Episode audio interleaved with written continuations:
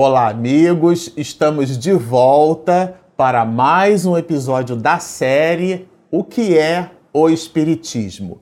Antes de nós começarmos esse novo episódio, é, nós gostaríamos de lembrar para vocês, é, de verdade, iniciar com as nossas escusas. Né? Não é nenhuma lembrança, porque vocês ainda não sabem. Quem assistiu o episódio passado é, já, é, a gente fez esse mesmo comentário, como nós temos no canal é, três episódios, a gente se reservou a obrigação de publicá-lo nos três. Vocês estão percebendo aqui que o cenário está um pouquinho diferente e a, as nossas escusas, as nossas desculpas a você que nos assiste no canal é que nós passamos aí por um desafio muito grande, né? A companhia aonde nós nos movimentamos profissionalmente, a, minha, a empresa onde trabalho é, movimentou-nos, a família toda, né? Eu fui movimentado do Rio para São Paulo. Então, nesse exato instante, nós falamos aqui da cidade de Paulo de Tarso, né? Se é que a gente pode dizer assim, a cidade de São Paulo, que é o nosso habitat atual, atual né? Estamos morando em São Paulo agora. E com isso, essas duas semanas foram semanas de organização, semanas de mudança, né? No trabalho, quando assumimos uma responsabilidade alguns anos atrás, a gente citou um, um pensamento de Heráclito de Éfeso, né? Que ele dizia assim: a única coisa permanente no universo é a mudança. E nós mudamos. Então estamos agora em São Paulo e de maneira que é uma alegria continuarmos com o trabalho. A gente resgatou aí com força total as iniciativas desse estudo. É um estudo sistematizado. O que é que significa isso, né? Como um sistema, nós reunimos partes distintas dentro de um mesmo corpo. E a linha, é, a espinha dorsal desse trabalho Nesse caso, para esse canal, é o livro que é o Espiritismo. Mas nós vamos buscando nas obras da codificação, em função desse ou daquele comentário de Kardec em cima dessa obra, trechos da própria codificação que corroborem com o conteúdo é, que aqui a gente vai mencionar. Bom, no episódio anterior, nós terminamos o episódio lendo uma citação de Kardec, onde ele nos dizia, ele diz, Kardec né, escrevia para a Sociedade Espírita Parisiense, dizendo para a sociedade que ele estaria então assim renunciando o cargo.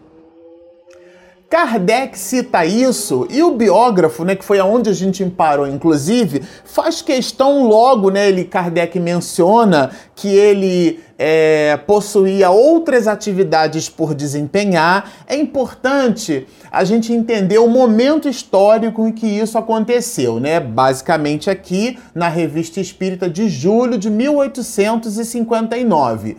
Quando a gente observa a cronologia, a gente vai perceber que o Livro dos Espíritos, a primeira edição do Livro dos Espíritos, porque a segunda é de 1860, mas a primeira edição vai em 18 de abril de 1857. É, Kardec, é, nesse, desse momento aqui, em 1859, ele tinha acabado de lançar a Revista Espírita, não é? Que foi um instrumento e poderosíssimo instrumento de divulgação da doutrina espírita, e também tinha lançado a própria primeira edição do Livro dos Espíritos. Então, nesse instante, ele já se reservava para publicar as demais obras da codificação. Nós, os espiritistas, mencionamos os cinco livros que correspondem ao alicerce da codificação espírita, a gente chama de base, né? A base fundamental, porque é o fundamento, o alicerce. Então, as cinco obras que compõem o alicerce da doutrina espírita é, estavam sendo construídas por Kardec. Kardec então lança o primeiro livro desse alicerce. Estamos aqui estudando o que é o Espiritismo, que tem um valor histórico muito profundo, porque Kardec ele aporta essa obra para facilitar o entendimento daqueles que se predispõem ao estudo da doutrina espírita. Mas ele não compõe aquilo que chamamos de Pentateuco do Pentateuco, nesse exato instante, né, em julho de 1859, nós só teríamos o livro dos Espíritos aportado. Então, nesse instante, a impressão que dá aqui, quando Kardec faz é uma citação para renunciar à Sociedade Parisiense de Estudos Espíritas. Quando ele faz essa citação, a impressão que dá é que ele está assim percebendo a encrenca, né? Vamos chamar assim de encrenca num bom sentido, quer dizer, o conjunto de outros livros que ele buscava publicar. E com isso ele cita aqui, né, olha, preparo outros mais consideráveis que exigem longos e laboriosos estudos e, por certo, não absorverão menos de 10 anos. Ele já percebeu que ele, Kardec, possuía muito trabalho pela frente e o cuidado que ele mantinha na organização da Sociedade de Estudos Parisienses Espírita, é, esse cuidado ia ficar algo comprometido. E ele então ele cita isso. Mas o biógrafo que apresenta é, é, essa visão de Allan Kardec, né, o Henry Sauce, é, ele ele faz logo pressa para dizer o seguinte: olha, apressemos-nos a acrescentar que essa demissão é como se fosse uma carta de demissão de Kardec, né? Não foi aceita e que Allan Kardec foi reeleito por unanimidade. Aí essa unanimidade tem um voto a menos e um, uma pessoa deixou de votar e uma das cédulas que foram é, que foram colocadas foram colocadas em branco, né? Foi colocado em branco. Diante desse testemunho de simpatia, ele se submeteu e se conservou em suas funções. Então Allan Kardec continua, né? Se nós tínhamos dito no episódio anterior que ele estava se afastando da Sociedade Parisiense de Estudos Espíritas, aqui o biógrafo faz questão de dizer que numa votação todos eles consideraram a permanência de Allan Kardec como fazendo parte da Sociedade Parisiense de Estudos Espíritas. Ele então ele cita, né, que ele se contentaria somente com a função de membro, porque a função dele era uma função, obviamente estamos falando do codificador, era uma função assim de alguém que organizava, né, é, a sociedade. Bom, o que a gente gostaria de destacar aqui é algumas citações que são aportadas que são objeto de reflexão para nós, que às vezes a gente lê e passa batido, né? É, ele fala de uma viagem que ele fez, né? Todo mundo conhece a viagem que Kardec fez. É, e a, a, viagem de propagação da doutrina espírita, né, a viagem espírita, onde ele visita várias comunidades, dá para lembrar um pouco, né, é, salvaguardadas aí as questões de logística da época, mas dá para lembrar o trabalho hercúleo que Paulo de Tarso fez na difusão do evangelho para toda a gente, para os gentios, para quem não era judeu. Né? Quando a gente observa é, é, é, Emmanuel, como um grande historiador romancista, colocando o diálogo né, que existia entre Tiago e Paulo de Tarso, porque Tiago entendia que se Jesus era judeu, para ser cristão precisava ser judeu. Então o homem precisava ser circuncidado, o homem não podia comer carne de porco. E Paulo de Tarso fez toda uma distinção nesse sentido. Aqui Kardec, nessa viagem, quando a gente lê a obra, parece um pouco daquela visão de Paulo, né, fundando as egreges ou reunião de fiéis, as igrejas, e depois ele administrava essas igrejas escrevendo é, criando cartas ou epístolas às comunidades. Então você vai perceber, a gente na leitura vai perceber Paulo de Tarso escrevendo para a comunidade de Coríntios, para Tessalonicenses e tudo mais, que era a forma como Paulo de Tarso administrava. Né? E no livro Paulo Estevão, Emmanuel, como enorme historiador romancista, ele mostra detalhes que a gente só tem esses detalhes nessa obra da difusão, da propagação do, do cristianismo primitivo. E por ser o Espiritismo, Jesus de volta, isto é, o Evangelho, uma boa nova, porque há muita novidade, há muita boa nova no fato de entendermos que nós só temos uma vida. E encarnação nós temos muitas, que nós somos imortais, que o que modifica é a estrutura do corpo, mas a alma, o patrimônio do espírito, aquele que a traça não rói, que a ferrugem não consome, que o ladrão não rouba, que é o patrimônio da alma, esse existe por toda a eternidade, desde o nosso princípio, desde o nosso instante de criação até o momento em que estagiando em situações primeiras, né, estagiando ao ponto de adquirir consciência de si mesmo, nós recebemos o carimbo de espíritos e como princípio inteligente, simples e ignorante, cônscios de nós mesmos, passamos a escrever a nossa trajetória rumo à eternidade.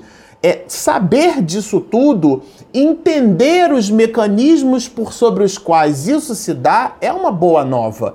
Porque um parente amigo, um filho, um pai, uma irmã, é, que ele desencarna, morre, ou, ou seja, volta para a erraticidade, que ele não morreu, que ele continua vivo entender os mecanismos por sobre os quais esse conjunto de crenças e valores se tornam verdades em nós, isso é uma boa nova. Então, nesse aspecto, Allan Kardec funcionaria então nessa viagem espírita como um grande Paulo de Tarso, poderíamos dizer assim, né? E depois na própria revista espírita ele escreve fazendo citações de pensamentos que ele amealhou nessas viagens.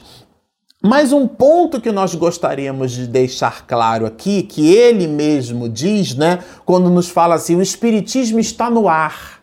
Porque a ideia espírita, ela não está circunscrita à doutrina espírita, ela está contida no catolicismo, ela está contida no protestantismo, ela está contida no budismo. Aliás, o, bu o budismo acredita em reencarnação. Né? O, o próprio Moisés, no Velho Testamento, a gente vai observar ele proibindo a comunicação com os mortos pela forma como era feita no passado. Né? Depois, Kardec dignifica a mediunidade através do livro dos médios, mas isso é um outro assunto assunto. Mas por uma coisa ou por outra, ninguém pode proibir algo que não exista. Então, se Moisés proibia a comunicação com os mortos, é sinal que essa comunicação acontecia. Como? Através do halo medianímico. Então, o Espiritismo, nesse aspecto, diz ele assim, está no ar. Né? Não é exatamente um privilégio nosso. Aí, de verdade, nós temos episódios anteriores onde a gente citou um pouquinho isso. Mas por uma coisa, ele diz assim, ó: só por si desenha ela o estado das coisas. O espiritismo já se nos revela muito. Mas ele continua, e aqui é um ponto de atenção bem interessante, né? A doutrina espírita tem exercido sobre os operários, sobre a classe operária, a gente observa no século XXI, do século XX para o século XXI, o IBGE nos apresentando estatísticas onde as pessoas com poder aquisitivo, é, vamos dizer assim, de classe média ou média alta, essas pessoas com esse grupo de poder aquisitivo é, representariam então uma fatia maior dos espíritas do Brasil, aonde o espiritismo hoje está mais é, difundido, propagado e, e, e tudo mais. Então o IBGE divulga o quê? Divulga que a classe, a classe média ou aqueles com, com o IDH, né, o Índice de Desenvolvimento Humano maior, estariam fazendo parte da, da egrege, né, da comunidade de fiéis espíritas. Mas aqui Kardec fala um pouco diferente. Ele diz assim: a doutrina espírita tem exercido sobre os operários, isto é, sobre a classe operária, a mais salutar influência. Aqui ele adjetiva esse substantivo, influência salutar porque existem outros tipos de influência. Sob o ponto de vista da ordem, aí sob que matizes né, é, é, essa influência se dá? Sob o ponto de vista da ordem, da moral e das ideias religiosas. Em resumo, trata-se de um professor. E aí ele faz a, a síntese da síntese. A propagação do Espiritismo marcha com a mais animadora celeridade. Aqui, quando nós lemos isso, nós ficamos imaginando, nós, os espiritistas, né, que construímos atividades nas casas espíritas e colocamos essas atividades à disposição de todos por que motivos hoje, no século XX e agora no século XXI, ainda não somos capazes de, assim, de atingir a classe simples, né? As pessoas é, que exatamente não são dotadas de um, de um patrimônio é, intelectual nessa existência é muito grande. O que é que acontece? Qual é o fenômeno que se dá que a gente não consegue falar com simplicidade? É, eu gosto muito de uma citação que a Apple já se apropriou algumas vezes, né? Que fala justamente sobre a simplicidade. Leonardo da Vinci tem uma, uma exortação a esse respeito. Ele diz que a simplicidade é o mais alto grau da sofisticação. Às vezes a gente acha que ser simples é ser simplório. Ou é, é, é mitigando a informação, chegamos ao ponto de deturpá-la. Não. Mamãe, esses dois, há dois dias atrás, a gente estava ao telefone e ela estava conversando comigo no estudo sistematizado do livro dos médiuns que ela organiza lá em Cantagalo, no Rio de Janeiro, né? Naquela região ali perto de Duas Barras e tudo mais. É um grupo estudando, né? O livro dos médiuns. Então chegou de um determinado movimento lá, um determinado momento do estudo, que eles estudavam os movimentos de transporte dentro desses fenômenos de material materialização. E ela apresentou para mim uma questão que isso aí a gente vai ter que estudar.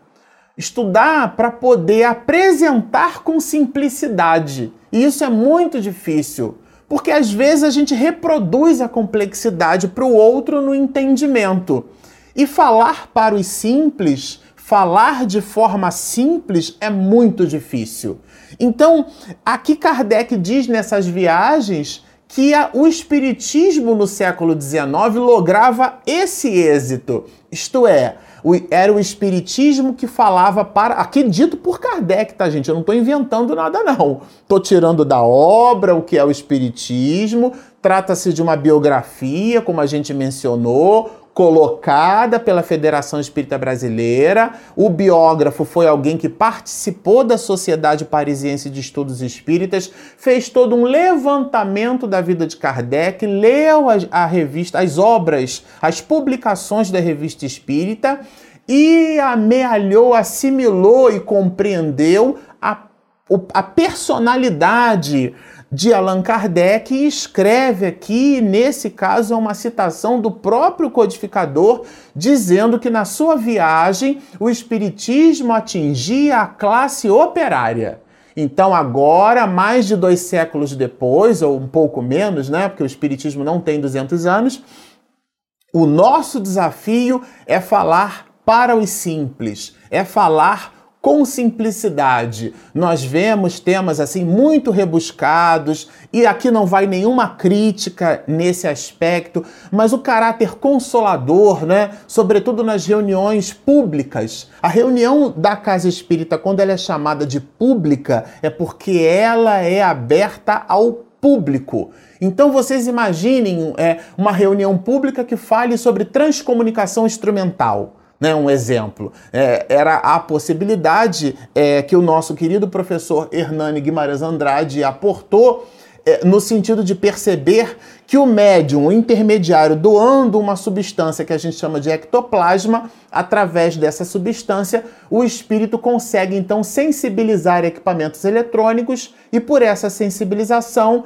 ele estabelece princípios de comunicação. O nome disso chama-se comunicação instrumental. Vocês imaginem esse assunto colocado numa reunião pública e uma pessoa que tem um filho doente num hospital ou tem uma situação grave, participou de um trauma, de um acidente ou uma desencarnação, uma perda familiar, né? Aquela dor pungente, a pessoa visita a casa espírita e assiste um trabalho desse que não lhe preenche essa sede da alma, esse caráter consolador, essa simplicidade. Então aqui a gente tem que ter um certo cuidado na hora que a gente vai divulgar determinadas questões relacionadas à doutrina espírita. É muito importante tenhamos esse cuidado e aqui Kardec faz essa citação. Ele, como nós dissemos no início do episódio, ele, Kardec, faz uma citação, ele divide os espíritas em classes, né, em, em, em tipos. Né? Ele diz assim: olha, é, por toda parte não encontrei senão espíritas sinceros, compreendendo a doutrina sob seu verdadeiro ponto de vista. Há, meus senhores, diz Kardec, três categorias de adeptos. Uns que se limitam a crer na realidade nas manifestações, isto é, a pessoa vai para o fenômeno. A segunda, que é que vem ali muito mais do que o fenômeno, entendem a moral decorrente do entendimento daqueles fenômenos, mas não modificam seu comportamento. E depois os terceiros, né? O terceiro grupo de adeptos está entre vírgula porque é um aposto, é para destacar. Finalmente, Olha, os que não se contentam em admirar a moral, praticam-na e aceitam-não as consequências. Ele, Kardec, na maravilha desse depoimento, cita que ele os encontrava, esse da terceira categoria, em maior número. Quando a gente leu isso daqui, nós, é, é, nós lembramos que no livro dos médiuns, né? É, no capítulo terceiro do livro dos médios, aí eu vou recomendar a você que faça a leitura em casa, tá? Porque no capítulo terceiro chama-se do método. O capítulo chama-se Do Método. É o penúltimo capítulo, o livro dos médios é dividido em duas partes. O penúltimo capítulo da obra, que é Do Método, no item 28, Allan Kardec faz uma citação. Ele diz assim: olha, entre os que se convenceram pelo estudo direto do Espiritismo, podemos distinguir. E aí, essa distinção que ele faz é exatamente a mesma distinção que a gente acabou de ler no, no na citação que ele promove, né? É, a respeito da viagem que ele fez. Então, aqui nesse item 28, né, que ele cita os que creem pura e simplesmente nas manifestações espíritas, que ele chama de espíritas experimentadores, é aquele que gosta do fenômeno, da reunião mediúnica, ou do passe, ou do funga-funga. Ele está preocupado com o fenômeno. Ele, Kardec, classifica esse conjunto de espíritas como experimentadores. Depois ele fala daqueles que veem mais do que esses fatos, é, desses fenômenos medianímicos. Ele chama de espíritas imperfeitos porque não, é, entendem a moral decorrente, né? É, como derivada desse entendimento, mas não modificam seus hábitos. E depois ele fala daqueles que veem muito mais do que isso, chama de espíritas cristãos, aqueles que lutam por domar as suas inclinações mais, só que aqui no item 28 ele aporta uma quarta categoria, a dos espíritas exaltados ou fanáticos, que é aquela pessoa que tem aquela monoideia tudo ela acha que é reencarnação, tudo ela acha que é explicado, contrariando inclusive o Evangelho segundo o Espiritismo, que se nos dá causas anteriores e causas atuais das aflições, isto é, existem sofrimentos que nós colhemos nessa existência porque os plantamos nessa existência, mas o fanático espírita bota tudo na conta da reencarnação. Então, aquela citação de Kardec, ele mesmo escreve, a impressão que a gente tem é que o que está escrito aqui no método, muito embora ele diga na introdução da obra que foram os espíritos que ditaram a obra, né, ele, na condição de espírito